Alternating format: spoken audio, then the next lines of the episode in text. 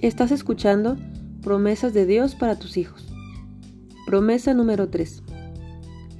Produciré frutos de labios, paz, paz al que está lejos y al cercano, dijo Jehová, y los sanaré. Isaías 57, 19. Los frutos de los labios que nuestros hijos producen en muchas ocasiones no son buenos porque salen de ellos fruto de amargura, rabia, dolor, conformismo, violencia, tristeza, que muestran cómo está su interior. Los padres alcanzamos a ver una pequeña parte de nuestros hijos, la que ellos dejan ver, y hay heridas en su corazón generadas por nuestra crianza, dolores no sanados por la falta de perdón, almas tristes por las relaciones descuidadas o de fricción que han tenido con nosotros, y Dios dice que los sana.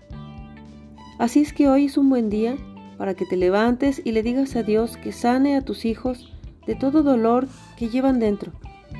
Dios es el que puede sanar su interior de tal manera que ellos puedan producir fruto de labios de paz. Dios puede cambiar el hablar de nuestros hijos.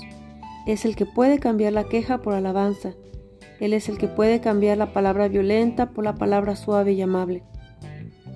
Padre Celestial, en el nombre de Jesús, te pido que produzcas frutos de paz y sanidad sobre mis hijos, que en esta hora ellos sean libres de toda angustia, desesperanza, tristeza, que les des tu paz que sobrepasa todo entendimiento. Que sus labios alaben tu nombre sin importar la circunstancia en que viven.